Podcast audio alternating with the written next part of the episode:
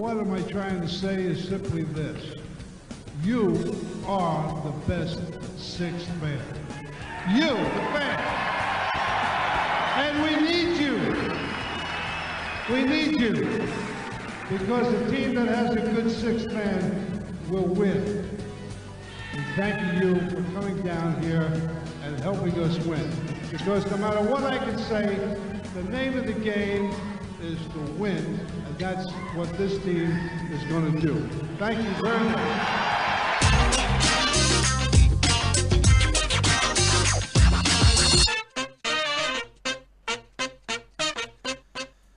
Y aquí estamos, señoras y señores, ¿cómo les va? Muy buenas tardes, comenzando un nuevo programa de Camino al Garden directo hasta los próximos 90 minutos hablando de una de las franquicias más ganadoras de todos los tiempos del NBA. Un nuevo programa hablando de los Boston Celtics con Andrés Villar, con Andrés Gaitán, con Alejandro Gaitán, ya arranqué perfecto, con Ale Gaitán, con Andrés Villar, con quien les habla, Leo Margo, con Ison Patoco en la operación. Hoy va a ser un día maravilloso para divertirse un montón en este programa a través de uno contra uno web.com en el streaming de video a través del streaming de radio también. Podés escucharnos bajando las aplicaciones en vivo. Obviamente podés bajar las aplicaciones y escucharnos en vivo a través de Apple eh, o de Android o de iOS mejor dicho bajando por el Apple Store o el Play Store. Eh, una jornada de jueves que tiene a los Celtics con un puñado de partidos eh, adentro en las últimas jornadas. Tuvimos a uno de los nuestros en el Scotiabank Arena, viéndolos de cerca, hablando con algunos protagonistas. Tenemos a otro muy enojado, muy pero muy enojado, como es casi ya costumbre, y, la vamos a pasar muy bien. Si quieren pueden escribirnos a través del hashtag Camino al Garden, ahí arriba a la izquierda en la pantalla como lo ven, a través de, o arriba, arroba Camino al cualquiera de las dos está bien, el usuario o con eh, el hashtag, y si no directamente escriben arroba UQWeb, que es la cuenta de Twitter de toda la plataforma. Hola Ale, hola Andrelo. Arranqué cruzando nombres y le voy a dar el pie hoy, primero entonces al señor Andrés Villar. Para, para, para, para, para, para, para, para, para, teneme ahí, aguantame un poquito. Sí. A ver, a ver, a ver, a ver. Ah, ahí está. Hola. Hoy sí, es nuestro iluminado de la jornada. Estaba, estaba, ahí está. ¿Está mejor? Ahí estamos bien, Ison. Muy bien, muy bien, dice que Muy sí. bien, perfecto. Levanta pulgar. Eh, ¿Cómo andas. Andrelo? Bien, ¿ustedes cómo están? Estoy medio corrido para un lado. ¿eh? Para, Pateando- para, pa- para, para que le solucione la, inconveniente para allá, no para Sí. allá. No, para Ahí- acá. Bueno, no sé. Ahí está, bueno. Ahí estoy. Es Bien, el, bien, es el bien. peor inicio de programa de los veintipico que llevamos, ¿no? Es el peor de todos. Bueno, no importa, Sí. un poco improvisando un poquito, no pasa nada. Eh, bien, bien, por suerte bien. Eh, ayer con algunos, algún que otro inconveniente técnico, eh, producto de mis gatos. Eh, después de, un tiempo me di cuenta que en realidad no se había cortado la, transmisión, sino que me la habían cortado mis queridos felinos. Estuvieron ahí haciendo sus maldades con, con los cables y mis conexiones ilegales, y bueno, por ese motivo es que, que se cortó la transmisión y no pudimos terminar el partido. Un partido que, bueno, ya hablaremos, eh, telita para muchas cuestiones, pero bueno, se ganó. Las, eh, como dijo Udoca, las victorias no se discuten, se toman. Exactamente, y mirá cómo arranqué diciendo que había uno enojado y resulta que no está tan enojado. Ven. ¿Qué haces, Ale? ¿Cómo va? Bien, bien, bien. Dale tiempo. Se enojará. Sí. En ratito lo pinchamos. ¿Cómo estás vos? Bien, bien, bien, muy bien. Eh, preparado para lo que se viene. Preparado para esta gira que, que nos va a dejar eh, mental y físicamente destrozados. Entre el no dormir y el perder 23 partidos seguidos va a ser. eh, va- va a ser muy bueno para, para llegar a Navidad. Contento, con- sí, contento. con alegría.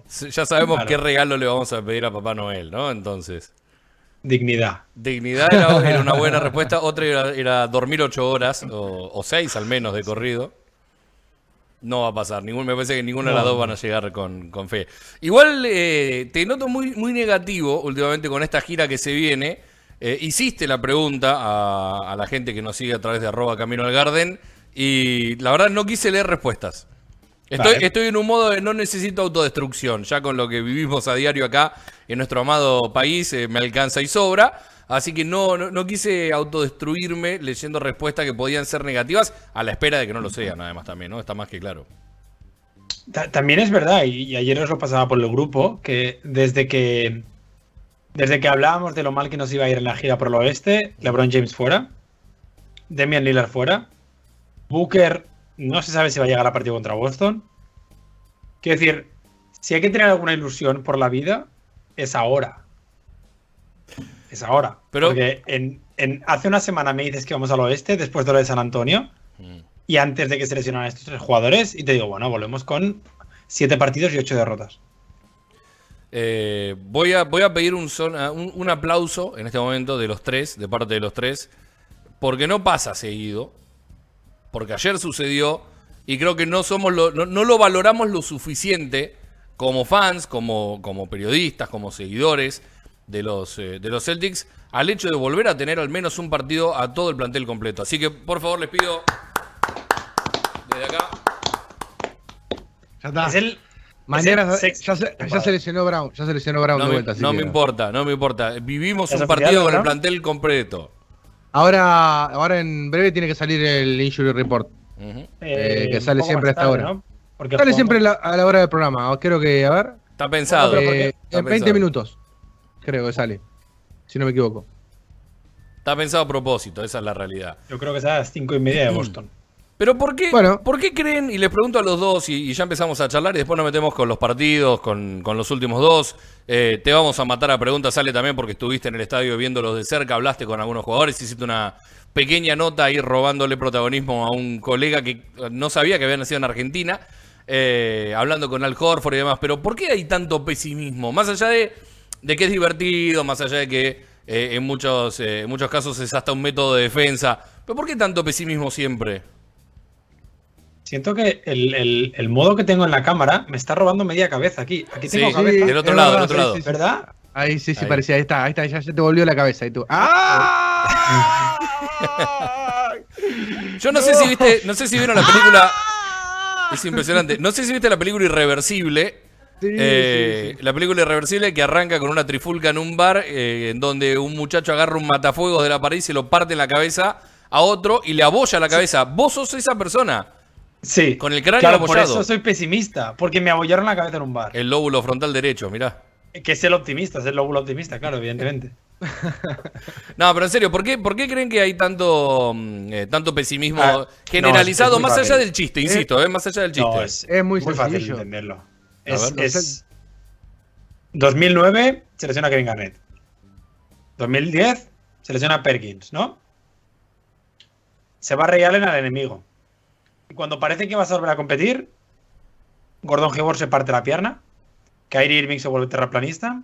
Gordon Hayward se va por nada. Al Horford se va por nada. Kyrie Irving se va por nada. Kemba Walker se va por nada. Y cada vez que has tenido opciones, has tenido 37 lesiones por temporada.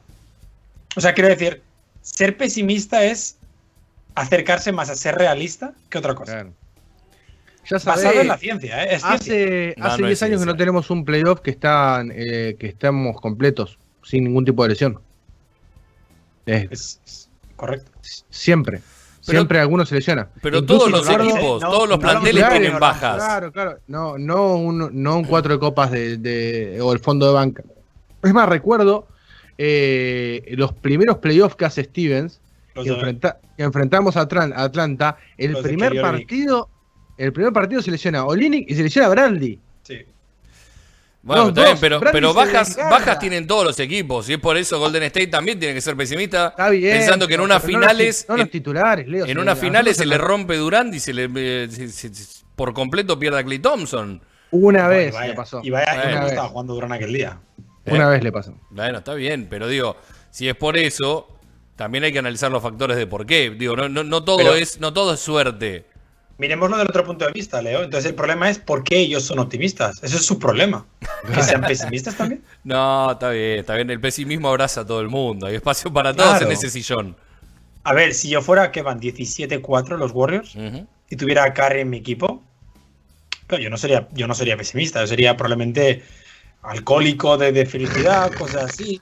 Pero yo no sería pesimista porque llevas, tienes, tienes un señor que hace cosas que no has visto nunca. Y yo tengo a un, a, un, a un tipo que lleva el cero y que se pone la camiseta de los Lakers y que lleva 33 partidos seguidos tirando por encima del 40, por debajo del 40%. Pero ayer el último cuarto te balancea todo lo desbalanceado de los otros tres. Ayer sí, hay que decirlo, ¿eh? Por eso, por eso. Expliquemos. Porque si no, porque si no siempre, estamos, siempre estamos dentro de la, nube, de, de la nube negra, donde está todo mal, es todo muerte, que Tatum la camiseta de los Lakers, que esto, que el otro. Bueno, pero ayer te balanceó de alguna manera, en el, especialmente en el último cuarto, todo lo que venimos pidiendo que haga. Más allá de que la realidad es que lo que queremos es que lo haga regularmente, no en un solo cuarto.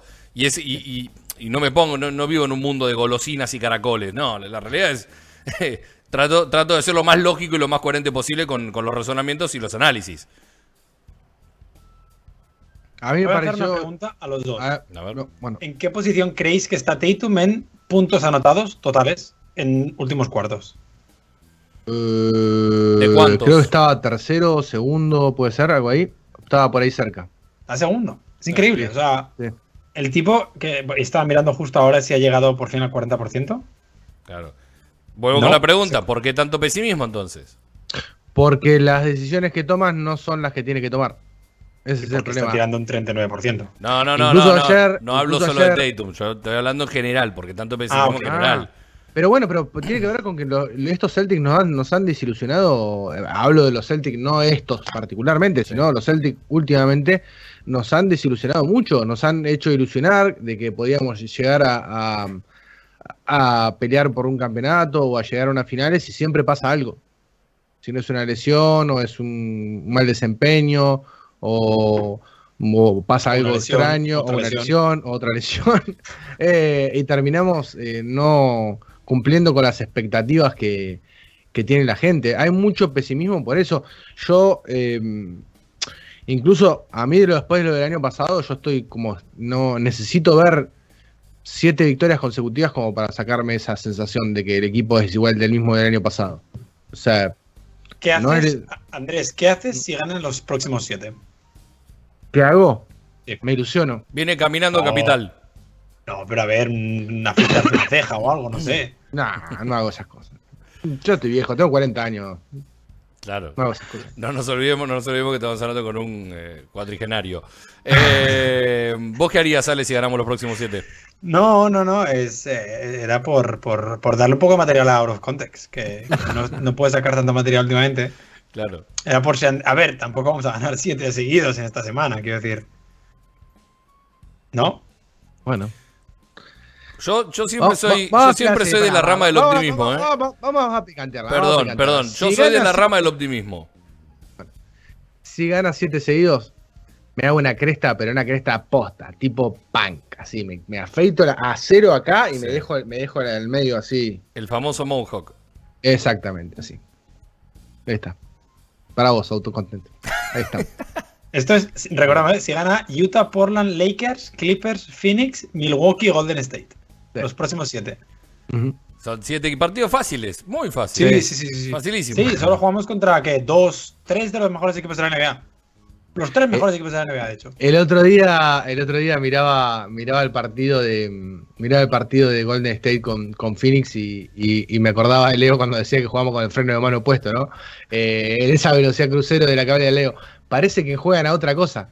Otro No, deporte. que- Es otra velocidad. Otro deporte, es Igual en ese, deporte, ese partido puntualmente fue un partido. de- se jugó a otra cosa también. Fue un partido de playoff en plena temporada regular. Por, Sí. No solo por la velocidad, no solo por lo duro que estuvieron, las duras la- que, que estuvieron las defensas, sino por Las la cantidad de, imprecisiones. de imprecisiones y de pelotas que perdieron los dos. Perdieron por querer pelotas. jugar a la misma velocidad, por querer jugar. Eh, sin frenar un poquito, sin usar la cabeza, solo por jugar de memoria, y se nota que juegan de memoria, la cantidad de pases a, a los suplentes que estaban sentados. nada. Claro, la cantidad de pases de la nada fue, fue elocuente. Aún así, dicho esto, eh, en el partido de anoche hay una situación puntual, se van a acordar cuando- sobre el final del juego, en donde claramente, jugando a la velocidad crucero esta que jugamos nosotros, que no podemos superar el, eh, el máximo de velocidad en la ciudad, viste que el máximo es 40 kilómetros por hora, Sí. no lo podés superar porque hay multa. Bueno, parece que los Celtics no pueden superar el 20 porque viene el monje verde y te clava una multa que, que no la podés pagar. Eh, presión eh, doble marca contra el lateral a Seth Curry. Parecía que la pelota se iba a ir al lateral, la roba Smart, va al trotecito. Y- y lo que más me llama la atención, que jugando en velocidad, carrozas de fuego, ¿viste? Como que. ta, ta, ta. Bueno, llega eh, Rob Williams y llega Horford, creo que es el, el Sí, tercero. O sea, tres Sí, sí. contra uno en- al trotecito. Y aún así no, no fue doble. Esa es la parte Bueno, más graciosa de todas. eh, ¿Cómo entró, cómo entró ropa a canasta? Entró como un señor mayor. en plo- Sí, No, no, es que es- además yo me enojé mucho porque dije, ¿por qué no la tiró Smart si estaba también, solo? También. Eh, pues quería llegar a 12 asistencias. Hizo la del abuelo Simpson entrando a la casa de Burlesque, ¿no? Entraron caminando, dio una vuelta y se volvió. Se volvió, sí, sí. Pero ese es el ejemplo puntual de no hay cambio de ritmo. Y así todo, y eso es lo que más me llama la atención, fue 3 contra 1 la contra. O sea, lo de, yo si fuera hincha de Filadelfia estaría enojado también, ¿eh? Bueno, igual el corte de Smart solo es por en mitad de cancha. El corte de Smart es en mitad de cancha también. Sí, Es bueno, más difícil, está bien, pero, pero ¿quién corre, pero ¿quién corre con Smart? Eso es lo que digo. Eh, creo que estaba Kerry. Sí, no, No, no, pero digo, Harris, de- Harris, el que llega es Harris. De, los nuestros, de los nuestros. ¿Quiénes Ah, corren los además de Smart? está- Los dos internos. eh, Los, Sí. los que deben correr, los internos, claro. Claro, los velocistas. del bueno, equipo. Los que, velocistas del plantel. Te das cuenta que Jalen cuando eh, no puede ni siquiera aumentar un poco el, el ritmo, se, inmediatamente se toca la pierna. De hecho, ayer, cuando Rob gana el partido con el tapón, Sí, ahí se, están se todos resiente. celebrando y Se resiente, de repente la cámara enfoca a Jalen y parece que viene de Vietnam con dos Sí. balas en la pierna. Sí. O sea, no puede, no puede caminar bien. Era Bubba rescatado por eh, Tom Hanks en cosas. Sí.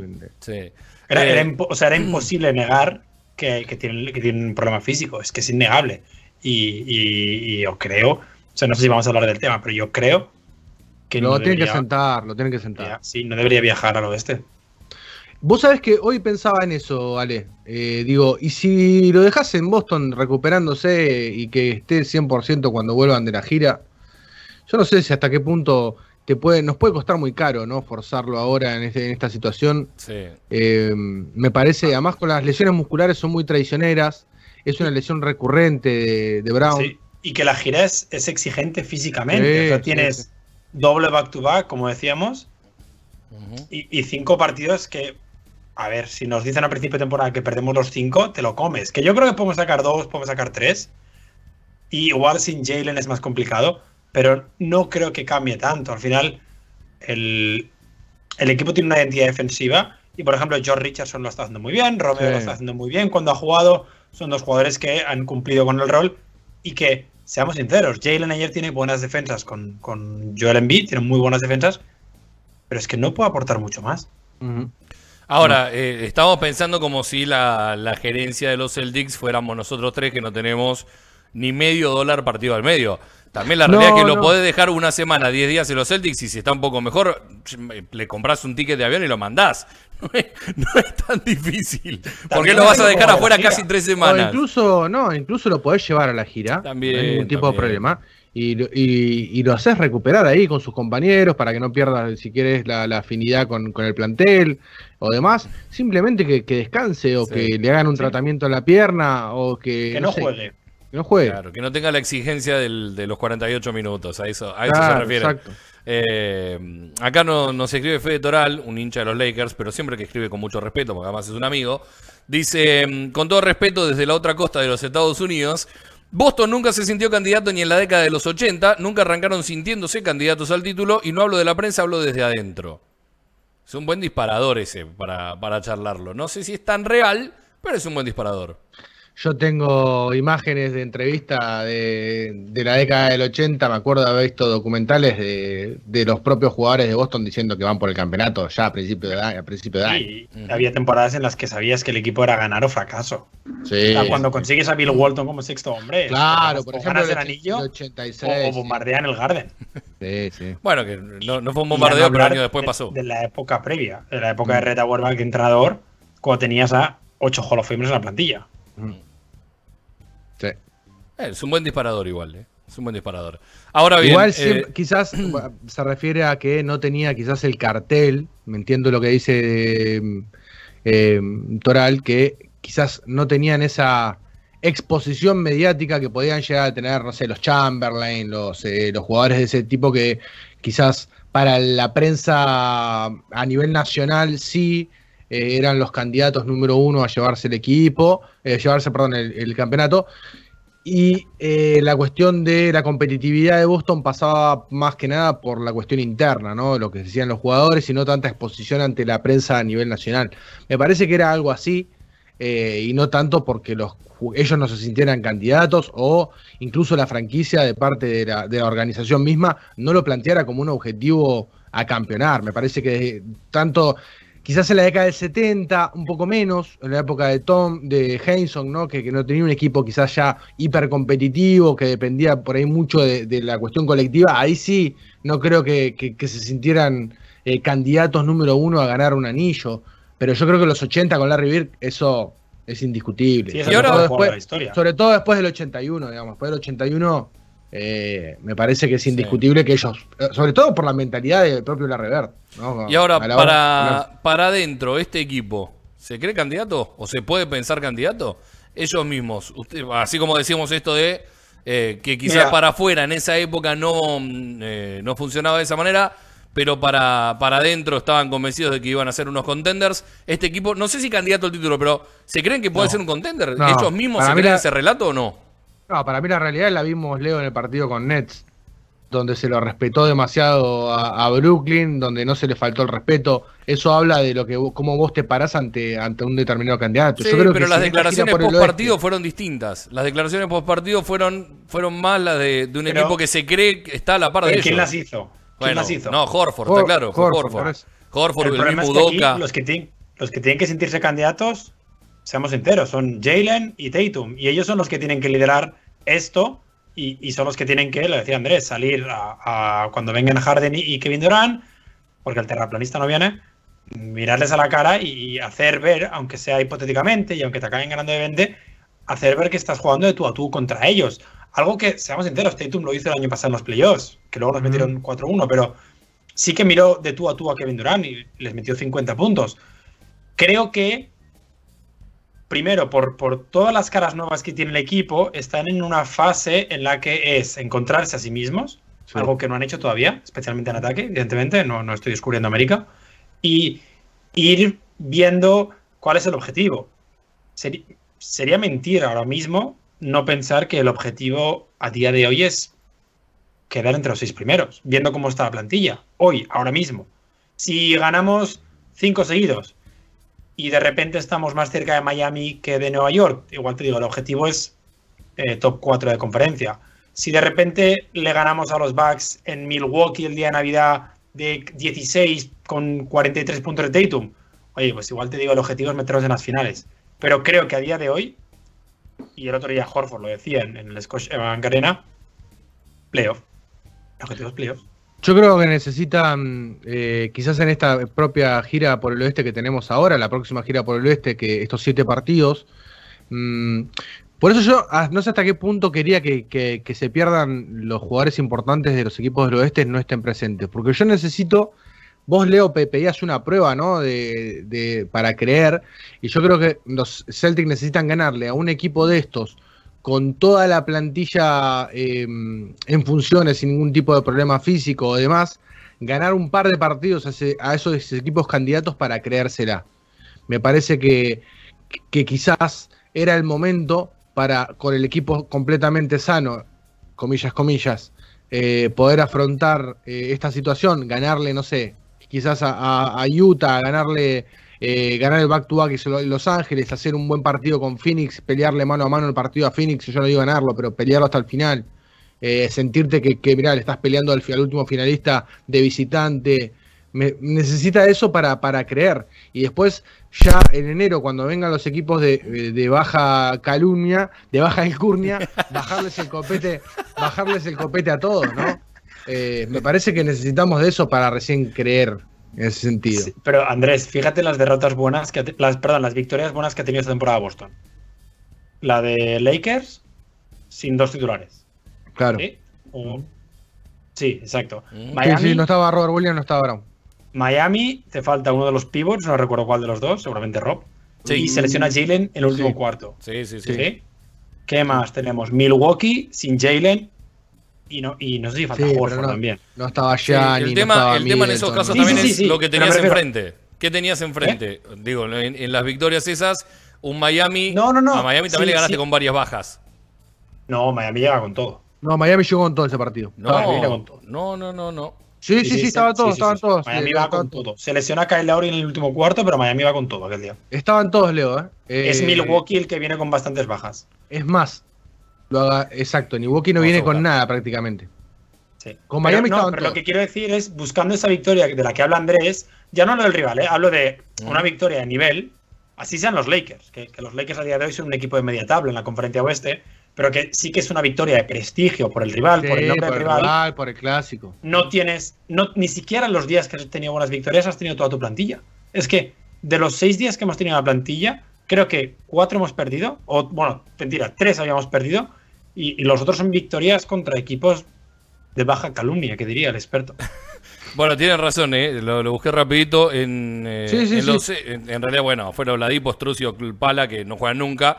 Eh, y en, claro, y en los Celtics el que no jugó fue Richardson, que estaba con un golpe en el pie.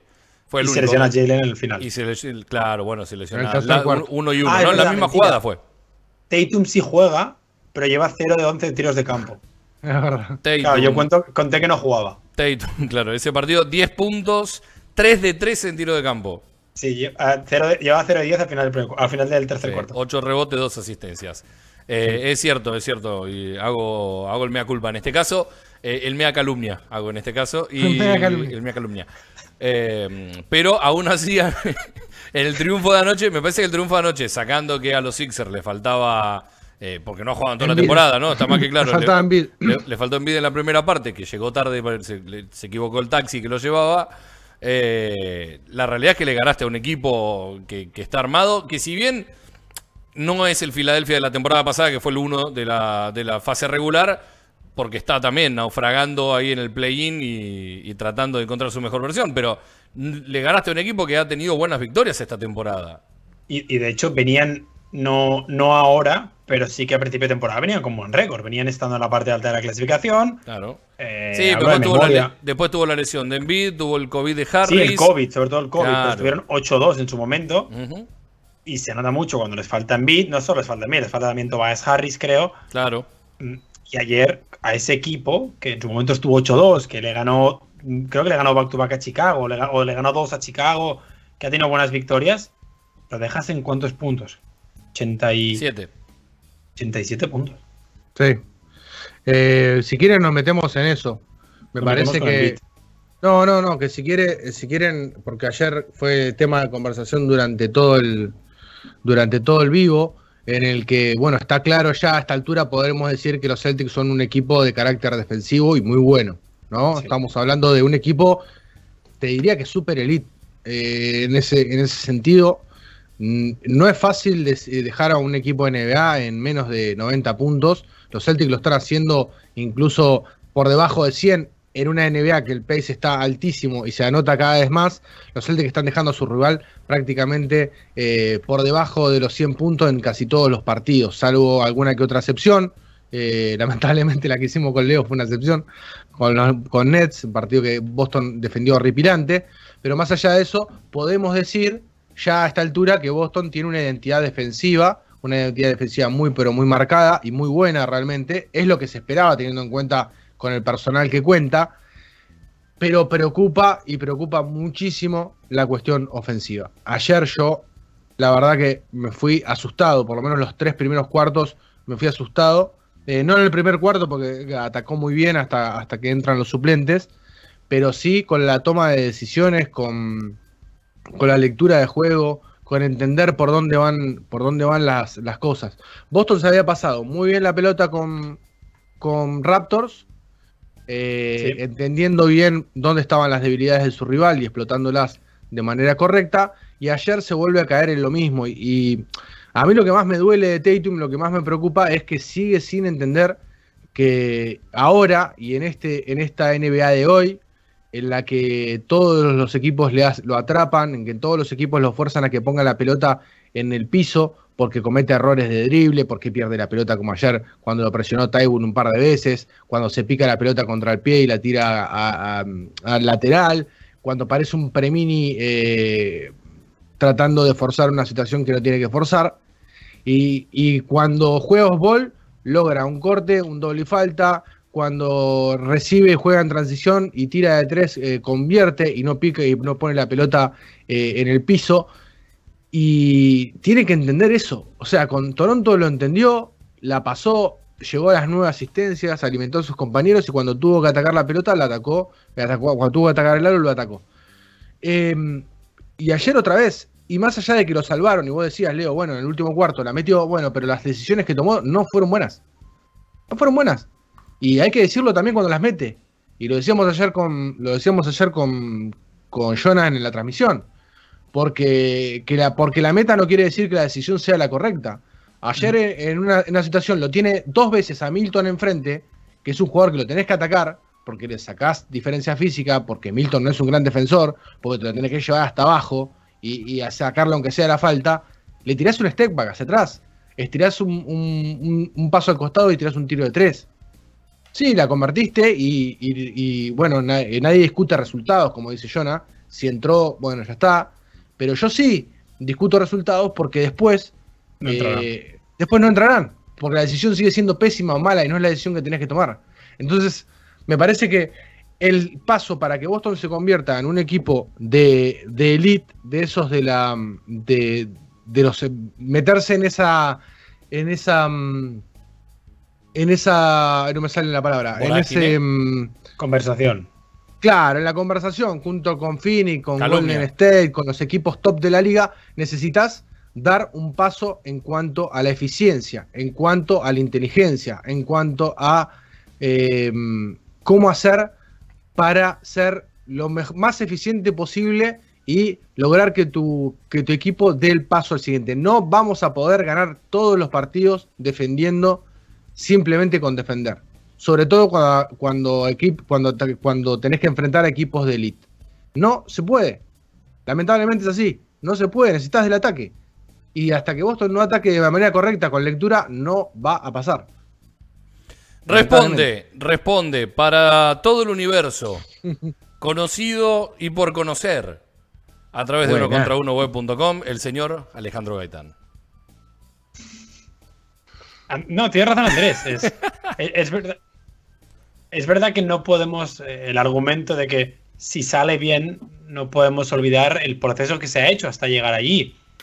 Eh, por ejemplo, ayer se veía que muchos de los tiros de Tatum que se salen son in and outs. Eh, ayer le pasó con varios triples y, eso tiene que ser, para él, tiene que ser muy frustrante, pero es que justo estoy aquí mirando la carta de tiro de Tatum. Es que a nivel puntos por posesión, solo está por encima de la media en, en dos zonas. Y su carta de tiro es muy mala. Tiene más tiros de mid-range que cerca del aro, por ejemplo que es algo que si, si pensamos en seco, es, es, dramático para un jugador con un IQ mínimo. O sea, si tú metes 1,13 puntos cerca del aro y metes 0,7 puntos en mid-range, ¿por qué has tirado 166 veces de mid-range? Y 166 no es una exageración, es el número que pone aquí, 166. Sí, sí. Has metido 60 solo. Incluso ayer le decía en el podcast que grabamos, salimos por Twitch en el despacho, y le decía a los chicos, yo puedo entender que Schroeder tire de media distancia, porque ha demostrado que, la, por lo menos este año, la mete. Puedo entender que Josh Richardson tire de media distancia, porque ha demostrado que lo mete. Puedo entender e incluso incentivar que Jalen Brown tome lanzamientos de media distancia, porque es un gran lanzador de media distancia. No es el caso de Tatum. Y es un tiro que toma recurrentemente y lo sigue haciendo y se lo están diciendo desde que llegó a la liga. O sea, no es el primer año que le estamos diciendo a Jalen Brown, mirá Jalen, eh, perdón, a Jason Tatum, Tatum, no tires de media distancia, primero, porque no es eficiente, segundo, porque no sos bueno tirando de media distancia, y tercero, porque no sos Kobe Bryant. Importante. Entonces, importante eso último. Entonces, flaco, a ver, date cuenta, llevas siete años en la liga, no sé cuántos años, bueno, está siete años, no, cinco de llevar eh, eh, Tatum ahora, o cuatro, ya no sé, cinco. cinco te tenés que dar cuenta de eso. Te tenés que dar cuenta. O sea, eh, hay situaciones en que, sobre todo porque en su primer año, recuerdo, y, es algo que traíamos a la palestra, a palestra, qué gran palabra. Decíamos, traíamos a la palestra el otro día, eh, de que cuando jugó Ball, una situación que supuestamente mmm, Tatum no era eficiente, fue el Tatum más eficiente de todos. El que jugaba sin pelota. ¿sí? Entonces decía, bueno, hacía una, comparativa con Asaya Thomas y decía, a Asaya Thomas cuando lo atrapaban, ¿qué hacía Brad Steven? Lo hacía jugar sin pelota. Justamente eh, estaba Horford, un jugador que es excelente para liberar a otros jugadores y, y abrirle espacios. Me parece que Udoka tiene que empezar a trabajar desde ese lado. A vos te hablo, Udoka, sí. A vos. Tenés que empezar a trabajar eh, la ofensiva con, con Tatum Osbol. Y después sí, una vez que entre en ritmo, si se quiere tirar un par de fadeaways en uno contra uno, hacelo. Pero necesitamos que, que se meta desde otro costado. Por lo menos hasta que, hasta que cambie algo en la ofensiva. Boston no es eficiente atacando. No lo es. Incluso está, el- ayer decía, estamos promediando puntos como un equipo FIBA. Pero no, eh, a ver, no estoy diciendo un equipo FIBA de manera despectiva, sino un equipo de que juega 8 minutos menos. ¿Sí? Ese es el gran problema. Es cierto. Sí, también la realidad marca que eh, el, el hecho de ser un equipo de los mejores desde la defensa, si vos promediás lo mismo que un equipo FIBA en puntos, pero a la vez también permitís que, que no, se, no te anoten tanto como un equipo NBA, eh, al, menos, al menos esa cuestión está nivelada y por algo también el Sí. récord que tienen los Celtics. Está claro que nosotros lo que, lo que queremos como, como seguidores del, del- del equipo, como hinchas, eh, como analista, decir, utilizar el término eh, negativo o positivo que quieras, es que eh, sean más inteligentes a la hora de, de atacar y de tomar la sele- o de seleccionar el tiro. Pero la realidad también es que eh, me parece que el Tatum de la temporada pasada está todavía lejos en cuanto a nivel de este Tatum, a pesar de todo lo. de- eh, eh, con las imágenes mentales, no te hablo de la estadística. En la estadística probablemente Ale va, me- no- nos va a desasnar un poquito más y va a decir lo que dijo hace un rato. eh, es el segundo o el tercer jugador que más puntos anota en los últimos cuartos y la realidad es que si vos le preguntás a no menos de 50 personas, ninguno te va a decir que está en el top 3. Ninguno, ninguno, no hay uno. Sí, Andrelo, porque vos lo leíste hace un rato y lo dijiste al aire. Pero yo te hubiera dicho que estaba mucho, mucho más lejos de los 10 incluso. Eh, y, y a pesar de su selección pésima de tiro, así todo, el pibe está haciendo algo y me parece que yo sigo remarcando lo mismo que me remarqué en su momento. Eh, lo que ha cambiado, después se puede equivocar porque no deja de ser un chico, porque está creciendo, porque eh, sigue creyendo muchas cosas que necesita fortalecer y darse cuenta que no son, como eh, el mantra, que sobre todo es, no sos Kobe Bryant. Eso debería ser una bandera que esté colgando en uno de los, de los rafters del TD Garden. Garden. No, no, no, ahí al lado de, de los banners de campeonato, que levante la cabeza, los vea y diga, no soy Kobe Bryant, ok, perfecto, voy para adentro. Bueno, no, no, pues se lo va a tapar con una muñequera o algo, no se va a dar cuenta. Que haya gente sosteniendo banderas, algo, no importa. Eh, así todo, me parece que hay un cambio y se sigue notando el cambio en función de equipo. Le falta muchísimo para que sea el Tatum que nosotros queremos que sea. ¿Sí? De 0 a 100 probablemente hoy está en la mitad o menos de la mitad de lo que queremos que sea. Pero le destaco, por eso me paro en otro lugar y para jugar un poco y tener eh, que, que todos veamos el panorama completo de distintos lugares, así como entiendo perfectamente lo que marcás, porque sería obtuso no serlo, me parece que, que en muchos casos también a Tatum se le pega porque se espera mucho más de él, Sí, obvio. se le pega Claro, mucho más, incluso obvio. cuando hace las cosas bien. Bueno, Obvio, obvio. no es que se espere más de él, es que se le paga por hacer más también. No, bueno, está bien, pero vos no pones un solo centavo, vale, ni a Andrés tampoco y yo tampoco. O Así esto es que- oficial, esto lo pagué, ¿eh? No, no, bien, no, esta, la compré, la compré en Fanatics, así que eh, No, esta la compré en la puerta del TD Garden. bueno, no importa, estás incentivando el mercado local. Ilegal. El, el- no, el El mercado, mercado local. El mercado local. Eh, pero la realidad es que ninguno de nosotros pone un solo centavo, así que si le pagan mucho, le pagan poco, problema de quien le paga el contrato. No, nosotros como pero pasa por, pasa pasa por por, lo otro que lado. decís, Leo, no por la expectativa que, genera Tatum a todos. Sabemos que es el jugador más importante y que, eh, en- en definitiva, los Celtics van a llegar hasta donde Tatum lo lleve. Y eso lo tenemos clarísimos todos. Sí. Por eso también le exigimos más. Sí, y más también pensando que tiene que dar un paso adelante cuando Jalen está como está en condiciones físicas, ¿no? Ese es, Sí. eh, es lo que se espera. La realidad nos marca y nos demuestra que la realidad es una hija de puta, primero y principal, siempre.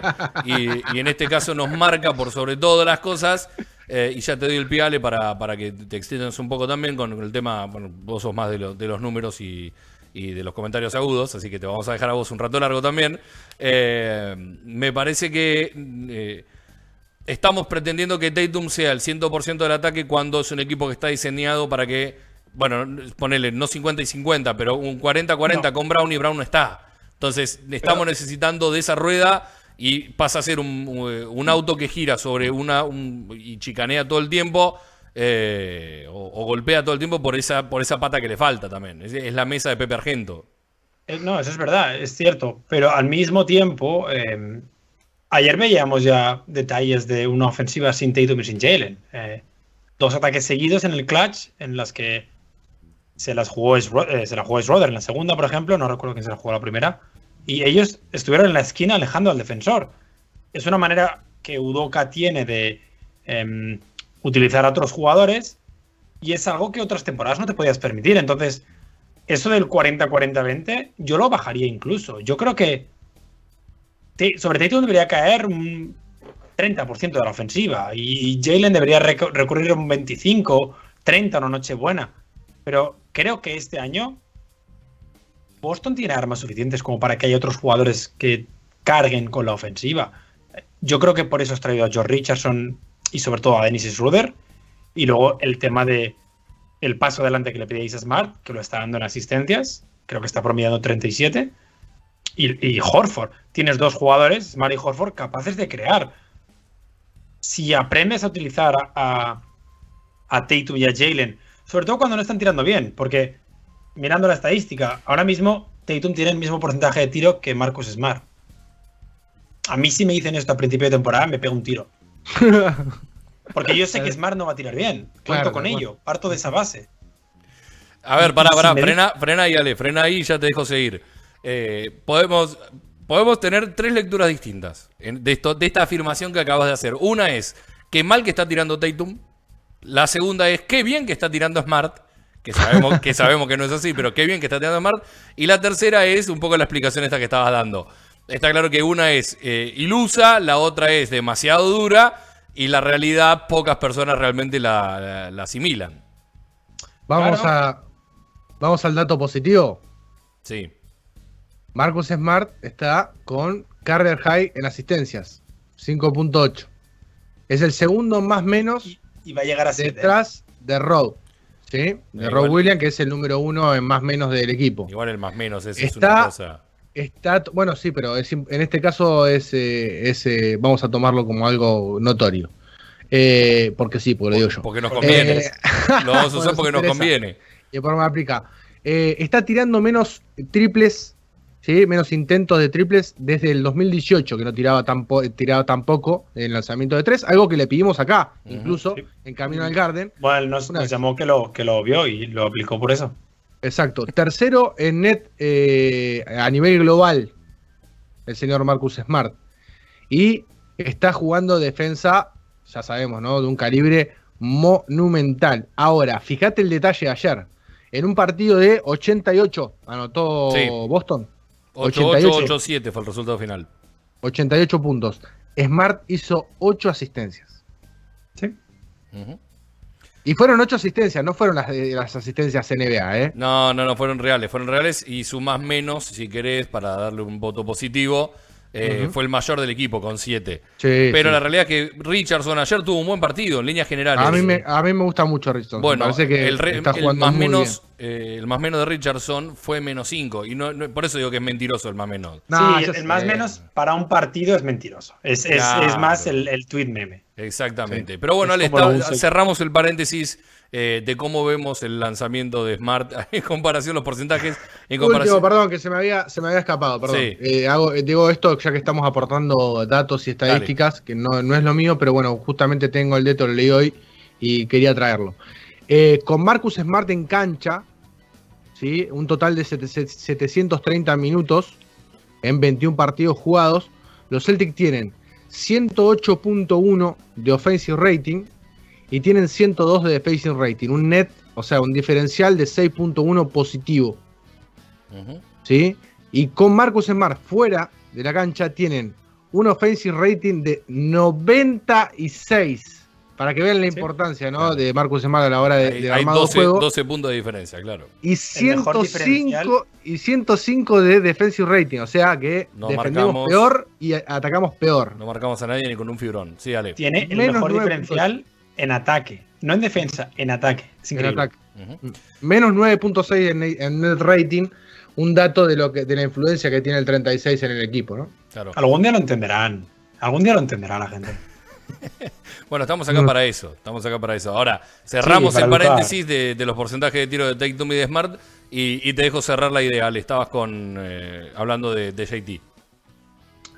El, el tema de JT, y, y volviendo a lo que decía Andrés, es que, y tú lo has dicho también, son las sensaciones. Eh, Sí. es, es una manera en la que puede meter 30 puntos y coger 16 rebotes, que el, el tema de los rebotes de Tatum igual deberíamos hablar, porque es, es igual lo único positivo este año. Pero da la sensación de jugar aislado. Juega intentando buscar la falta constantemente. En muchas ocasiones se queda, ya no protestando, sino que baja caminando. Eh, hay, cuatro, hay, jugadas en las que defendemos 4 contra 4 porque Tatum no ha bajado a defender todavía.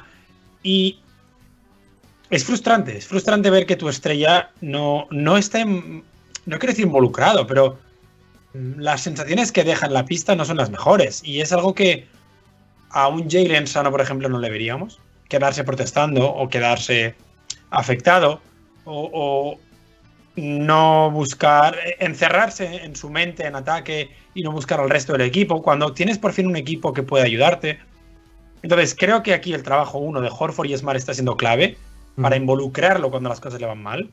Lo hemos visto como hay momentos en los que tienen una canasta fácil y se la dan a Tatum. Ayer, eh, ¿recordáis la falta de Tibul a, a- a Tatum? Sí. Sí, Esa canasta la podía haber metido Horford. sí. Y se la dan a Tatum porque necesitas que tu estrella se meta en el partido. Incluso en la que mete el step back eh, del tiro cuando lo tiene a Milton enfrente, mete el triple, estaba Rob. William, estaba Rob Williams en la posición de Dunker completamente solo. A eso me refiero también con las decisiones. La puede haber metido y todos no- nos callamos y no decimos, ah, perfecto, pero no fue un tiro eficiente, no fue una lectura eficiente. Tiraste, lo tenías a Milton enfrente, lo tenías que atacar y tiraste un, un step side. A esas cosas me refiero. Y, y aquí hemos dicho que si a mí un día Tatum falla 17 bandejas, Claro, tal cual. no pasa nada.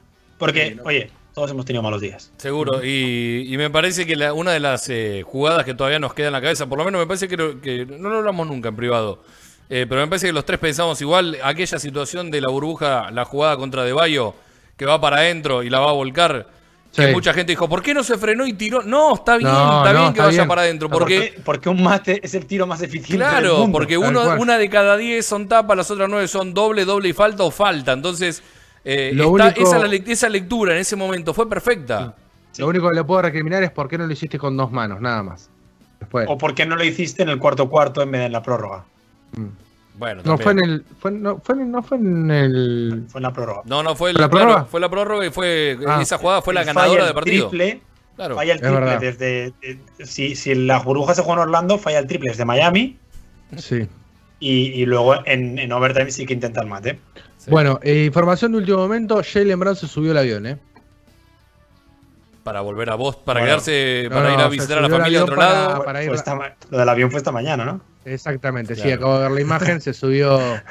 Se subió al avión. gusta que nos venda el último fue a la momento. mañana. Me mataste, me mataste la, la magia, tiré la magia La- como que le era. Le rompiste el último momento. Claro, era último momento. Breaking news. Breaking news. Claro. Se subió al avión.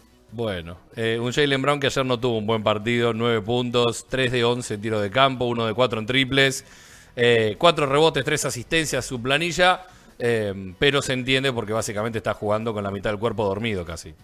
Pero defendió muy bien. Sí, así todo defendió muy bien, es cierto. Sí, sí, sí. La labor, la labor que hizo con, con Joel Embiid, un Joel Embiid que em, Horford lo mató mentalmente. Horford, o sea, Joel Embiid es propiedad de Al Horford en ese aspecto. Tiene, en su carrera tiene cuatro partidos por debajo del 20%, dos son contra Horford. Más del Eh, 50%. Tenés que decir que más del 50% de los partidos de Embiid contra La Horford mitad. fueron claro, la mitad. Eh, aún así, hay algo que todavía no marcamos y sé que Andrés eh, te vas a subir a este bondi y lo vamos a dejar al señor Gaitán eh, a pie y nos vamos a ir solos festejando. Pero qué gran primer tiempo de la dupla de internos jugando en simultáneo Horford y el señor Libertad. Free, sí, Freedom espectacular. El señor eh, Ernesto Libertad jugó un partidazo ayer en el primer tiempo. Tremendo. No vas a decir nada, Gaitán, de, de nuestro ídolo Ernesto Canter Libertad. ¿No vas a decir nada? No, no, no, yo juego bien. Cuando, cuando juega bien se dice. Cuando Ah, juega bien se dice. eh, ayer lo hizo bien con, con, con Joel Embiid. Me, me encantaron las declaraciones de Joel Embiid post partido. No sé, si, no sé si son verdad o son mentira. Elegimos Pero creer que son leí- verdad. ¿Qué, qué dijo? Eh, que Freedom had too much freedom. es verdad, y es verdad. Hay varias jugadas en las que eh, entre Horford y Canter le pegan eh, como haría Mike Tyson a Joel Embiid y no pasa nada. Y oye, a favor. También a es favor cierto nos que Embiid llora mucho más de lo que juega a veces. Y es un Sí. excelentísimo jugador. Pero Tampoco somos nadie para criticar a jugadores que lloran porque le pagamos 35 millones a uno. Al que más de la NBA, creo. no, no, no. El que más es Luka Doncic y está a Bueno, años sí, luz del perdón. resto. Años luz. Pero lejos, eh. Lejos. Bueno, sí. pero Tatum pero- sí, pero- Tatum es top 3 Igual, en algo. a ver, en esta partimos una lanza por Udoca, que lo criticamos muy fuerte porque no lo estaba poniendo eh, a Enes Kanter y eh, nosotros desde acá pedíamos y decíamos que, que el turco tenía que jugar, teniendo en cuenta que eh, es un jugador útil y que Brad Steven le había sacado jugo, sobre todo en temporada regular. Y bueno, Udoca ajustó automáticamente, el turco entró y ha respondido y muy bien.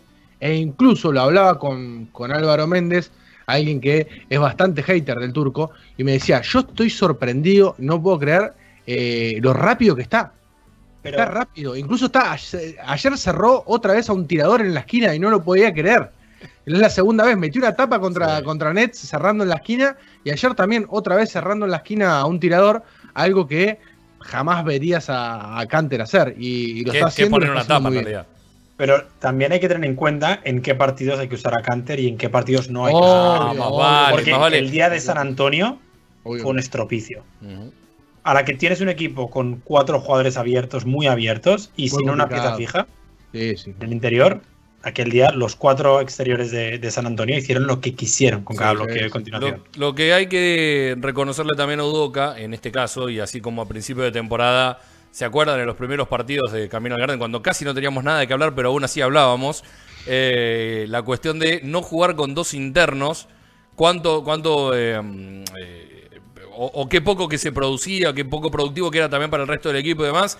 En, este, en este último tramo hemos visto mucho, y no solo con Grant Williams de- como cuatro y, y como iniciador, sino también ayer la última jugada de partido la cerró con Horford y con Rob Williams en cancha.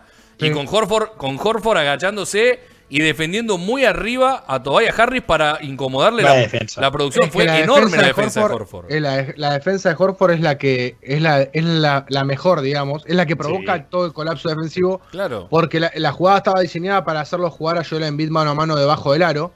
Y lo que hace Horford es presionar tan arriba que lo empuja a. Sí, lo saca. Creo que era. ¿A quién? Tobias. A Tobias Harris. Sí, sí, lo sí. saca del eje, lo lleva cerca del- de la mitad de cancha y no puede hacer el pase. No puede meter el pase. Está bien, más pero- allá de que, más allá de que, de que Jalen estaba, estaba haciendo buen trabajo con Embiid también en la Ayer pintura. habría Fíjate- que hacer como en la NFL y darle media tapa. Sí, tal cual. Sí, es cierto. Igual fíjate cómo también, eh, y por eso rescataba lo del doble pivot, más allá de que estaba diseñado y, y todos creo que sabíamos que la iba- iban a tratar de buscarlo a, a Embiid en la última. Eh, Lo lee bien Udoca, por eso también cierra con el doble pivot, porque sabes que Sí, ante cualquier sí. mismatch uno de los dos debería quedar y aún así no quedó, porque quedó, quedó Brown en un momento marcando a, eh, a Embiid. Y lo que decía de Horford es cómo lo marca bien arriba y uno tiene que pensar que Harris, un anotador nato, que tiene un buen uno contra uno y que es un jugador dentro de todo interesante, eh, no pudo pasarlo al dominicano marcándolo arriba. Me encanta cómo mueve la cabeza los dos en simultáneo, parecen eh, coreutas. Eh, Iba a decir una cosa, Sí. pero no le vais a entender. Iba a decir, parecemos el TikTok ese del. Pero, pero es que, claro, con vosotros no. ¡Oh! Pará, Ah, pará, el señor joven nos está diciendo que no vamos a entender el TikTok. Por favor. yo no, a uso TikTok porque no me gusta, pero el otro día me junté con dos niños, como son los crossover, con Emiliano Iriondo y con Lea Carranza. Los niños. Y estuvimos charlando mucho y me mostraron. Yo no sabía que Steve Nash era un TikToker, por ejemplo. Jefferson es un muy buen TikToker. Richard Jefferson. Me río mucho de, con él y de él. Está bien, pero, pero Jefferson no, no es el head coach de un equipo. Yo si soy Durante y lo veo a Steve Nash bailando Cuando viene y me dice, tenía que pasarle la pelota a Bruce Brown, le digo, ¿sabes qué? Anda a bailar. Pero, se lo- pero eso se lo decía el año pasado, antes de TikTok también. ¿eh? Probablemente también, claro. Tienes razón. No todo el Me, mundo dura. me- me encanta que me hables del Horford defensor porque hoy en el Twitter de Camino Garden hemos empezado la campaña ya para que gane el Defensive Player of the Year. Muy bien, muy bien. Esto estaba guionizado. Ya hay tres votos. Sí. Ya hay tres votos y son los nuestros. Faltan 98. Bien. Eh, ahora, porque ya nos metemos en la última media hora del programa, cuando te querés dar cuenta son las 7 de la tarde. Y, aprovecho para decirlo en el medio del programa, si no lo decimos solamente en el final. Recuerden que si se engancharon ahora o se tienen que ir y se pierden alguna parte, el programa completo después se sube al canal de YouTube de UQ Radio. Lo pueden volver a ver, lo pueden ver completo y también en formato podcast en todas las plataformas. Quiero irme un par de días para atrás en el calendario y, y quiero que nos cuentes, quiero vivir la Alejandro Gaitán Full Experience en el Scotiabank Arena de lo que fue Toronto Raptors Boston Celtics eh, con lujo de detalle. Queremos, queremos que nos cuentes todo. Los empleados, de, los empleados del estadio eh, llegaron después de Alejandro, me parece. Sí, sí, él, No, ¿qué va? Llegué tarde. Suele, suele llegar antes a los partidos. ¿Sí? Sí, porque, mm, porque los, digamos, los jugadores calientan de más malo a, a- a estrella. claro. Generalmente el último en salir suele ser la estre- suele ser, que no fue el caso de los Celtics. Entonces, a la hora de, de intentar, o al menos previamente, intentar hablar con los jugadores, más fácil hablar con, yo me acuerdo en mi caso, con Rodion Skuruks que con Kyrie Irving en su momento. Ujú. Por poner un ejemplo que me pasó, más fácil, cuando venga Facundo, será más fácil hablar con Facundo si voy dos horas y media antes que cuando esté Jokic calentando. Entonces suelo ir eh, entre dos horas y media y tres horas antes del partido, que es cuando abren. Yo pensé que había sido con el alicate y estabas ahí dándole al candado para romper y poder entrar Así me abría primero. la puerta. No, Yo también. Hay, hay veces que eh, me pasó, sobre todo los domingos pasa por la mañana, que generalmente abren tres horas antes y los domingos por la mañana no. Los domingos abren como una hora y media antes. Y claro, una hora y media antes ya ha empezado la rueda de prensa el entrenador visitante. Claro. Tenemos que verla fuera, los que no tenemos acreditación de temporada. Ujú. Ahí a los, a los Raptors les mando un mensaje de, por favor, que hace frío. Claro, que es pleno invierno, viejo. Bueno, todavía Sí. no, eso lo pierde todo. Ni siquiera es pleno invierno todavía. Bueno, fue la primera. El día, el día que venían los Celtics, eh, la primera gran nevada de la temporada. Eh, no es casualidad, es la suerte irlandesa. Me imaginé que el autobús chocaría y pero no pasó nada. Eh, no, y la experiencia es, es la quinta vez que puedo ver a los Celtics, la segunda en el Scotiabank Arena, Claro. la primera vez que ganan. Bien. Muy bien, la primera, la Vamos. primera con Camino al Garden, muy bien. La primera con Camino al Garden y acreditado por UCU. Así que en tu Invicto. cara, Mirta Legrand. Uku, Uku invicta en el Scotiabank Arena. Muy bien. Em, tuvimos la suerte de hablar con Horford. Eh, nada, en realidad es absolutamente ilegal, así que eh, fueron dos minutos y a la que, a la que salí corriendo, a la que acabó la Estaba con el la- la puntito, el entrevista puntito rojo improvisada. siguiéndolo, ¿no? Está, estaba el puntito rojo apuntando desde un lugar. Sí, correcto, era más Francotirador. directamente. Em, y, y no, la, la- la experiencia es genial porque por, por temas de COVID hay menos gente. Entonces sí que es más fácil conseguir contenido que no acceder a los jugadores. Ahora recordemos, lo explicaba hace poco en un vídeo de YouTube, no podemos hablar con los jugadores, Claro. por eso digo que es ilegal, pero sí que fue una oportunidad, por ejemplo, de ver cosas que uno no ve generalmente. Por ejemplo, cuando Tatum salía a calentar, estaba haciendo ejercicios de uno contra uno contra uno de los asistentes, no sé quién era, y Juancho desde el banquillo le gritaba al asistente de que le hiciera falta, que no la iban a pitar.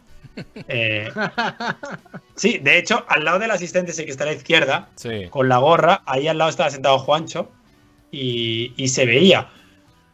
Pará, Tatum pará, pará, pará, frena, frena ahí, Ale, frena ahí. Estamos haciendo foco en Tatum cuando. Pero, Está Jabari. Volvé, volvé a poner las imágenes, por favor. Está Jabari Parker ahí. Está Jabari Parker, Está Jabari y estamos hablando de Tatum. Vamos, viejo. Prioridades. No, lo gracioso es lo que contaba, que generalmente salen las estrellas al final, Y bueno, pero que Tatum salió con su amigo Jabari Parker, No, las no, dos leyendas de Duke. Con la máxima estrella. Eh, qué zoom tan bueno. Mirá, eh, lo quitó, lo quitó de del plano. malo, ¿eh? Lo quitó del plano a Tatum directamente. Hablamos solo de Jabari Parker. Perfecto. Muy Quítate bien. tú. El calentamiento de Tatum, flojito, ¿eh? buenas zapas de Jabari, ¿eh? Me gustan. Yo me, Me quedé gustan. impresionado con las, con, las, con las medias que llevan los Celtics. ¿No las había visto en Ah, directo? son Ah, hermosas. Sí, sí, sí, sí. esas me son- encanta, Quiero me 20. Son las del, la uniforme Eh, del sí, mixtape, sí, sí. claro. Díganme, díganme Me. si, si con, la, con la camiseta la blanca la de las, y con las medias de las rayitas, Schroeder no parece un duende de, de película. Es un, es Sí. un elfo, es un elfo. Si le pones gorro, sí. Claro. Es un gorrito, le pones el gorrito ese con el cosito así. es un Pero si él entra en calor con gorrito también puesto, así que tranquilamente es un elfo. Deberían dejarle jugar con gorro. En la mayoría de vídeos en YouTube sale con el, con el gorro. Sí, sí, ni verdad. hablar, ni hablar. Como que Eh, lleva ahí el Vini siempre. En un rato, en un rato vamos a, a escuchar las declaraciones igual de Al Horford, por más que las subiste acá a la, arroba Camino al Garden y está buena, la realidad es que no importa que sea ilegal a esta altura. Eh, vos estás no sano, importa. él está sano, ya jugó, no se contagió nadie, pasó. Ya está. No, no, y, de- yo lo hice de lejos, ¿eh? O sea, yo me leí las normativas y dice seis pies y con la mascarilla puesta yo cumplí todo. ¿Compañero argentino menos? Bueno, vale, pues un tema ya de- del compañero argentino. Sí. Igual Yo no voy a ir a la cárcel NBA. dijo que era de, de madre o de padre argentino el colega, no que era argentino él. Por más que hablaba Bueno, en pues español. Así que, ah, no, no sé. No sé. No ensucies mi país. es argentino y es un personaje. No ensucies mi país que ya de por sí se ensucia solo. Ahora, eh, bueno, ¿qué te llamó la atención de la, de la previa? Estuviste ahí temprano, mucho video, vamos a ir repasando y viendo un poquito todo. Sí. ¿Qué te llamó la atención? Me llamó la atención el, orden del calentamiento, por ejemplo, lo decía, cómo salen eh, interiores y van, van bajando por posiciones, lo que me lleva a entender que, que en el vestuario deben estar trabajando por posiciones, porque, porque Rob y Canter y Horford salieron casi juntos, Tatum sale con Jabari y posteriormente fue Jalen Brown que salió con ellos, al final vimos a George Richardson y Marcus Smart. Entonces sí que van saliendo por posiciones, algo que no es, no es habitual en la NBA. Aquí es justo cuando se va a ir eh, Jalen Brown, que, que- se le ve cansado. Sí que le veía cojeando y que muchos tiros se quedaba corto. Algo que en un calentamiento yo he visto a Ben Simmons meter ocho triples seguidos. Entonces, Jalen fallar este tipo de tiros no es normal. Por eso dije en su momento que yo pensaba que no iba a jugar y tampoco jugó nada bien. Eh, no viene jugando bien Jalen, eso es una evidencia. Me, me llamó la atención lo involucrados que están en- con los asistentes, porque no, no muchos equipos se sientan con los jugadores en el banquillo a comentar cosas del prepartido. O, o sí que lo hacen todos los equipos, pero no tanto. Entonces me parece interesante que sí que a nivel táctico se está trabajando bastante y eso se vio, antes hablaba Andrés, de cómo eh, contra los Raptors buscamos sus puntos débiles. Los puntos débiles de Nick Nurse siempre son las esquinas. Che, eh, Ale. ¿qué tal Romeo? Parece más, más grande de lo que aparenta, ¿no? Parece que va menos drogado. Pero parece Eh. más grande físicamente porque acá estoy viendo las imágenes y parece mucho más grandote Sí. que lo que aparenta. Iba a preguntar lo mismo, ¿qué, qué te había parecido el aspecto físico de algunos jugadores de, de los Celtics? Pero empecemos con Romeo. No, no, no, en verdad no me pareció mucho más grande de lo que aparenta. Igual es porque ya me lo imagino yo más grande que vosotros, pero no, no, no es un jugador que me sorprendiera físicamente. Sí que hay otros que me sorprenden. También es verdad que porque no puedo, por decirlo así, no puedo acceder a vestuarios, no puedo verlos de, de más cerca. Otras temporadas había jugadores que me sorprendían más. Eh, a mí el que más me ha sorprendido en la vida ha sido Julio Randle. Cuando lo vi pensaba que era una pared directamente. Eh, en- entonces, sí que puede ser que este año, po- por, ese motivo, no me, no me esté sorprendiendo tanto. Bueno, Kevin Durant me sigue sorprendiendo. Pero, pero fue interesante, por ejemplo, ver que Juancho tuvo un calentamiento bueno. Sí, estoy viendo eso. Qué raro, qué raro la, la secuencia que utiliza. Tira un libre, Es muy rara, muy rara. sí, y está no lo bueno, había visto ¿eh? nunca. Improvisa, porque fíjate, es toma y después cuando falla, hace como un rulo para tirar de tres, inmediatamente. Sí, sí, sí. Ahí. Pero Muy que, que está bastante involucrado en el equipo, lo comentaba, bromeaba, era, era de los jugadores más vocales, porque a día de hoy todos los jugadores calientan con los auriculares y no ni, ni se comunican entre ellos. Lo Incluso, triste. Hablando de calentamientos, creo, y con todo el odio del mundo que le tenemos y demás, creo que el calentamiento de Kairi es insuperable. Para mí es el mejor. Curry, Curry. Ah, el de Curry, no, no he visto el de Curry, pero el de Kairi Ah, es eso. treme- el de, el de Kyrie es eh, de otro mundo también. eh. Curry mete triples de medio campo como, como yo layups. Pero me refiero al de Kairi por lo, por lo raro que es, por el tipo de lanzamientos que, que Bueno, pero porque él es raro. Pero, pero a nivel a nivel espectáculo, a nivel quedarte con la boca abierta, Karen, juega en otra liga. Sí, Y luego están los jugadores que no fallan. Kevin Durant, Kawhi Leonard, que, que son ro- robots tirando a canasta. Pero a nivel quedarte con la boca abierta es, es Stephen Curry sin ninguna duda. ¿Llegaste a ver alguna parte del calentamiento de Smart?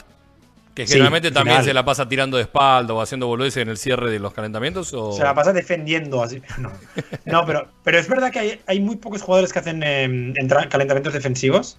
Y sí que se lo vi a Romeo, se lo vi a Canter bastante también. Ahí está la respuesta, se lo gasta toda la entrada en calor. A Jabari no se lo vi. Olvídate, no. Y eh, del tema que es que nos mandaron para arriba antes de que acabe el calentamiento. Se suele hacer un poco al final, pero mm, seguramente se robó el balón a sí mismo o algo, no sé. ¿Cómo, cómo es eso de que, que los mandaron para arriba después? Porque generalmente vos te movés con cierta tranquilidad, o por lo menos antes, no sé cómo era, cómo será Claro, ahora, ahora, con todos los que somos pobres, Claro. Mm. también conocido como los Tier 2, los que tenemos acreditación de, de segundo nivel, que no podemos acceder a ruedas de prensa en persona ni nada, cuando faltan 30 minutos para el inicio del partido, nos obligan a subir a, a nuestra sala de pre- zona de prensa. Claro. No existe la sala de O prensa sea, este año. Básicamente los leprosos arriba. Los leprosos al sexto piso y que no, que no tosan muy fuerte, correcto. Ajá. Eh, ¿Y cómo es la visión desde el sexto piso? Eh, porque básicamente a mí me pasó, en el TD Garden estábamos también, que en la parte... El Tea Garden se ve mejor. En la parte superior, creo que es tercero o cuarto piso, no recuerdo ahora, se veía perfecto, se veía bárbaro. Eh, No, en, en el Tea Garden se ve un poco mejor, está un poco más cerca. En el Scotia Bank Arena, digamos que uno tiene que estar así como levantado casi todo el partido, Ajá. pero a la altura queda el videomarcador que, que está retransmitiendo el partido entero. Claro. El Jumbotron. Entonces, cuando uno puede, eh, no sé, si está jugando Canter, pues puede verlo a través de la pantalla, y si está jugando Smart, pues sí que estamos pendientes. ¿No te pasa como me pasa a mí acá eh, cuando transmito en la liga local de Bahía que tengo que estar de costado así? No, no hay mesas, bueno. no hay mesas con caballetes como hay en canchas También eh, en del cancha torneo del. Pacífico, como el otro día. El otro día vi una, una foto que estabas con el querido Mauro Giovannini, le mandamos un abrazo muy grande, eh, sentado en una mesa con caballetes. Yo pensé que en cualquier momento le servían el asado en una bandejita de plata. Cubriendo De la chapa. final de U19 femenino. Ajá. Gran, gran momento. Bueno, peor es, sábado, peor es sábado de la noche. Ir a, peor es ir a cubrir a la selección argentina y que te pongan una No, reja adelante y que sentado no veas. eh, y queda tranquilo Además, que- amo ir a cubrir a, a las chicas, siempre. No, eso está, eso está bien. 100%. A mí me encanta ir a cubrir a la selección argentina, pero si me pone una reja delante y no puedo estar Ah, sentado sí, trabajando, te puedo asegurar que no es cómodo. Pero bueno, no, no, importa, no, no viene a colación. Eh, ¿Cómo? Ah, perdón, acá la- las cosas importantes que nos importan a nosotros. Eh, ¿Cómo que no existe más la sala de prensa? Ya no hay, no está el lugar ese para, para ir No, este temprano. Y cenar y comer como, de- como si fueras un vikingo y la última vez en tu vida. Nos pusieron comida arriba, es- bueno, nos han puesto comida arriba, em, pizza, palomitas, cafés, bebidas, em, unas bolsas de salados, porque no son patatas fritas, pero no, la, la sala de prensa la han cerrado este año. No sé si los de Tier 1 tienen acceso, yo creo que no. Mm, Es que directamente, digamos, toda esa zona, digamos, de pasillos, eh, donde queda la, recuerda el Tier Garden, donde queda la sala de prensa, acceso a los vestuarios y todo eso, en el Scotiabank está cerrado. Te voy a hablar a vos, COVID-19, que COVID-19. cerraste la sala de prensa de la NBA, que es lo mejor que le pasa a un periodista. No, mentira. Eh, No, perdón. pero en, en Boston es gratis la comida, en Toronto no. No, no, en Boston no es gratis, ¿eh? Eh, No, no, en qué Boston no es gratis. onda los canadienses, loco. ¿No, era gratis? No, no, en Boston no. De hecho, en Boston es más caro que en el Madison Square Garden. Tampoco, eran algo de. En el Madison pagamos 6 y en el 6 dólares por persona. ¿Cómo? Claro, 6 y 8, exactamente. Pagamos 6 dólares en el Madison Square Garden, 8 en el TD Garden. Pero el TD Garden la, era, había un catering contratado que parecía que estaba llegando eh, el rey Juan Carlos a cenar también, ¿eh? Aquí, aquí hay catering también, pero es lo que te digo, pero gratis nos ponen pizzas, palomitas y Ujú. tal. Que es, que es mi cena. Ah, bueno, no, mentira, y nos dan, nos dan el vale de 25 dólares. Eh, 25 dólares. 25 dólares puedes comprar una provincia argentina, Ale, así que Sí. Aquí, aquí puedes comprar media alita de pollo. Mira, qué caro es vivir en Toronto, ¿no? No, no, no, el pabellón. El pabellón Ah, es. ok. Claro. No, la cerveza, bueno, vos sabés, Leo, la cerveza en la cancha te arranca la cabeza. te sí, sí. No, no puedo utilizar el vale para comprar alcohol. Y además es, además es pide gato eso. Sí, No, no, no es igual eh, ahí en la parte de prensa tenías todas las bebidas cuando vos pagabas este vale de 6, 8 o, o lo que sea. eh, tenés todas las bebidas libres, pero ninguna con alcohol. Es todo agua, que soda, siempre gaseosas. los equipos visitantes, todos llegan, dan el nombre y todo eso lo paga el la franquicia siempre. Claro. O sea, la franquicia a- local nunca, pero la franquicia visitante tienes eh, ojeadores, eh, gente de prensa, todo tipo. A veces vienen hasta asistentes a comer a la zona de prensa. A mí lo que me llamó la atención, en, especialmente en el Barclays Center, eh, que Ale decía que había palomitas de maíz pochoclo para nosotros, o eh, pururú en Maíz alguna parte de la República Pururú. Argentina. O más Eh, pira en Colombia. Claro, también el pisingallo es el producto con el que explota y después queda el, el pochoclo o el popcorn hecho. Eh, lo que me llamó la atención es que en el Barclays Center tenías neutro, o sea, sin, sin sabor, solamente el hecho así nomás, con manteca, barra mantequilla, para que Uf. sea pan regional, otros con cheddar, otros salados, otro con, no sé si pimentón dulce o qué cosa. Eran todas cajitas distintas que vos podías agarrar todas las que quieras y te las llevabas para la parte de prensa y ver el, esa el fue partido de vuestra eso. cena la próxima semana. Durante toda la semana, ¿no? Eh, no, no, porque además había de todo, Ale. Había, ya ni me acuerdo qué comimos. Por ejemplo, en el TD Garden había macarrones con queso, había salmón. Salmón. En un Salmón, estadio. tranqui. Podía comer salmón, macarrones con queso, había. eh, bueno, en el Madison Square Garden, los, los mejores hot dogs barra panchos, nosotros acá le decimos panchos, los mejores perritos calientes que comí en mi vida, los comí en el Madison Square Garden. Eh, la verdad es impresionante, pero además era el tamaño de una lancha, no era un, no era un panchito con el pan ese que, que se quiebra a la mitad, no, no, no, era una, una lancha de grande que vos decías, ¿y esto cómo carajo se come? Bueno, Margo, Margo, me están corrigiendo acá por cucaracha y me dicen pororó, no pururú. no, de, ah, de las dos maneras, pororó, pururú, se dice de las dos maneras. En Córdoba, pur- en Córdoba es pururú. Pero Córdoba es un universo paralelo. Bueno. Igual, Leo, yo nunca he pagado por comer aquí en el Scotia. Qué suerte que tenés vos, Ale, ¿Por qué? porque comes gratis. Ah, bueno, pero, pero pizza. En, en playoffs. ¿Te parece sí mal nos comer pizza gratis? En playoffs nos dieron. Había alguna variedad, no recuerdo que, no recuerdo que había, ya han pasado como 50 años. Pero, pero sí que en, en temporada regular solo hay pizza. Me lo imagino a Ale cayendo al, a la escolla bancarina y en la mochila una lata de palmitos y una, un coso de salsa golf, ¿no? Para ponerle a la pizza. Porque era Qué pizza rico. sola de mozzarella. Bueno, eh, volviendo a lo nuestro, volviendo a lo nuestro. Nos quedan 15 minutos de programa y, y ya vamos a ir con el segmento top de eh, Andrelo, que es cuáles son los próximos partidos, a pesar de que ya los hablamos. Eh, pero quiero cerrar el capítulo Escolla Bancarina. Eh, en el partido en sí, desde el estadio, Ale, ¿cómo lo viste? ¿Qué te pareció? Bien, porque mm, el, el tema de Toronto es que es una rivalidad que ellos tienen con nosotros, pero que nosotros no sabemos que existe. Como Canadá, Mm. básicamente. Bueno, Toronto odia a Boston. Prim- Primero porque los Bruins se han cogido a los, a los Maple Leafs cada temporada. Segundo porque los Red Sox han hecho lo mismo con los Blue Jays cada temporada. Por cierto, por cierto, volvió Jackie Bradley. Festeja, Andrelo. Y, y eliminaron a los Revolution en primera ronda. ¿eh? ¿Cuándo arranca la temporada? ¿Tenemos en claro ya? ¿De qué? Abril, abril, ¿Abril? ¿De béisbol? Sí. siempre abril. Sí, Sí, no, no, pero digo, ¿qué fecha? ¿Qué fecha? Todavía no está el, El-. No, Falta pero es a principios de abril siempre, 2 Sí, de abril. primer- Falta un primero de montón abril. para Primero de abril. o 2 de abril, sí. Falta mucho para abril. Andrés, hace algo. Bueno, no sé, qué sé yo. Bueno, pero volvió, volvió Jackie.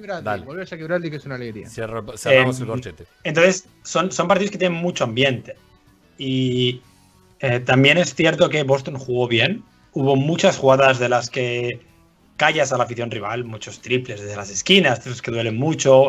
Eh, entonces, en general el partido estuvo bien. El Scotiabank siempre tiene buen ambiente. Es muy divertido ver jugar a Scotty Barnes en, en directo. Es un jugador que, que le va a dar muchas alegrías a los Raptors y que a mí me, me- me impresiona cada día que lo veo. Juega mucho ese Eh, chico. Muy bueno, va a ser muy bueno, va a ser muy bueno. Mucho juega. Entonces, en general, fue un, un buen partido. Fue bueno verlo en directo. Hacía bastante que no veía a los Celtics en directo y tenía ganas. No recuerdo cuándo fue la última vez que los vi en directo. Entonces, mm, contento. Yo eh, creo que en marzo vuelven. Deberían volver. Por cierto, 15 de enero, Canadá cambia la normativa. Jugadores no vacunados no podrán entrar al país. Te hablo a ti, George Richardson. Claro. ¡Vacúnate! Hace algo. Hace algo. Eh, do something. Y ahí, bueno, es una muy buena medida. Es una muy. ¿A partir de cuándo dijiste, Ale? 15 de enero. El 16 de enero viene aquí Nada. los Washington Wizards de Bradley Bill. Un, un mes y medio. Estamos a un mes y medio.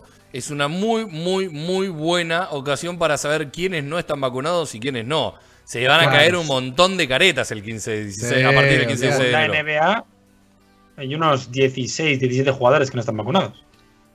¿Nada más? Mira, dijeron, que que era era más. 90 dijeron que era un 97%. Claro. Me gusta, me gusta. Eh, bueno, 19 y 18, nos quedan 12 minutos. ¿Vamos primero con los mensajes y después con los próximos partidos o al revés? ¿Qué prefieren?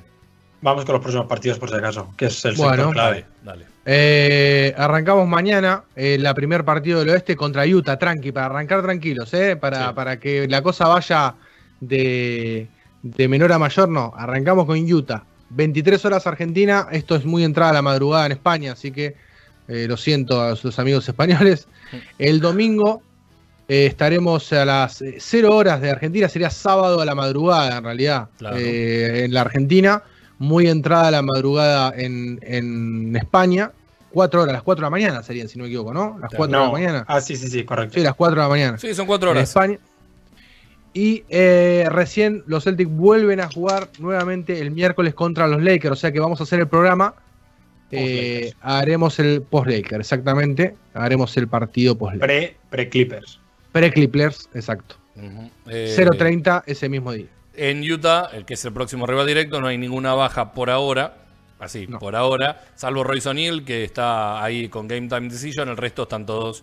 Los importantes están todos sanos. Por ahora. Bien. Ale, mensajes que han llegado, tweets que han llegado a arroba Camino al Tweets. Garden.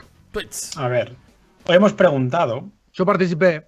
Hoy participó Andrés. No participa en la porra semanal, pero sí participa en esto. Eh, calendario de los próximos 23 días hasta el día de Navidad. ¿Qué esperáis de los próximos 23 días? ¿Vale? Sin, sin, exigir, o sea, no a nivel victorias, no a nivel salud, a, a nada. Les daba absolutamente libertad máxima a nuestros espectadores de, de responder. Entonces, por ejemplo, Fucho decía un triple doble de Grant y otro partido All-Star de los Jays en Los Ángeles. Del resto, lo usual, cuando uno anda fumando opio y bebiendo ajenjo al mismo tiempo. Daniel Abreu, otra victoria contra Lakers. Horford, jugador del mes. Ganarle a Phoenix. Grant dándole un block a Curry para ganar contra Golden State. Y la foto de Tatum con Bill Russell. Fundamental. Sí, firmo, firmo. Sí, firmo, firmo. Eh, Víctor Durán, espero consistencia y los Knicks haciendo el ridículo en Boston, cosa que no es difícil. Ahí está, ahora sí. No, no, no. Lo, necesitábamos, lo necesitábamos. El Lo ha dicho momento, Víctor, no yo. el momento de hacerse putear por los hinchas de los Knicks mañana por Ale Gaitán. Muy bien. Mañana, Podemos el viernes recordar de que los, los Celtics B, los G-League Celtics, le han ganado los dos partidos a los Knicks, ¿no? Sí. El mejor arranque en años de los Main Celtics. Y que después de, de habernos injuriado, de habernos puteado los tres y hecho recortes y demás, tan, equivo- tan equivocados no estábamos con lo de Kemba Walker, ¿no? Pero bueno, eh, pedir Bueno, disculpas o reconocer Mañana, o reconocer que Ah. estaban equivocados no va a pasar nunca, El que- video, el video de Tibu recaliente cuando va Rose y le dice quién fue el que perdió la marca y dice "Aaron, Aaron". Me lo, me lo he tatuado el vídeo. Me lo he tatuado aquí en el brazo. Es precioso, es precioso. La calentura de Tibu, por Dios. No, no solo eso, ¿eh? sino que además, a día de hoy, en este momento, los Knicks no están en playoff. Yo dije que eran un equipo promedio Mm. y no están en playoff. Bueno. Eh, Manuel Jaez dice eh, ganar en Staples a los Lakers, perdón, en el cripto. Y de Todavía resto no, que sigan no. defendiendo como hasta ahora y espero que los tiros entren en algún momento. La defensa nos dará victorias. Se llama todavía Staples hasta el 1 de enero. Luego pasa a ser la cripta. Claro. Eh, Gon Panchiro, que por fin le dé una trombosis a Andrés Villar del Corazón. Eh, no, ¿por qué? ¿Por qué me quieren matar? Innecesario. ¿Por qué? Estoy bien de No, salud. Andrés- Le debes plata, supongo. No sé. ¿Por La qué tanta maldad? Rachas de derrotas y de victorias, todavía no sé cuáles, más duraderas, ojalá las de victorias. Bucentauro, este es muy importante porque nos explica su vida. Ajá. Mañana llega mi suegra y ya se queda hasta pasadas las navidades. Conclusión, esto no lo mejora ni Josuelito superando los triples dobles de Russell Westbrook en la 16-17.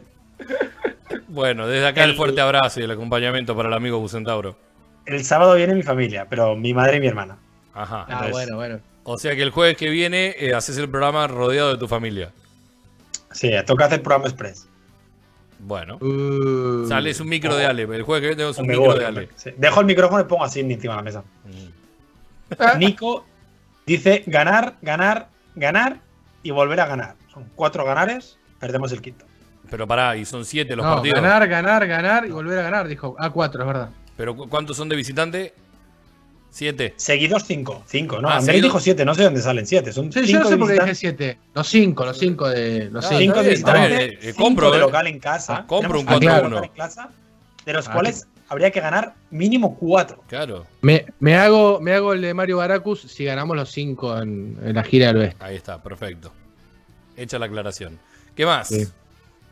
Eh, Matt Murdock pide un 5-6 en los 11 partidos que tenemos esta Navidad. Tatum recuperando sensaciones.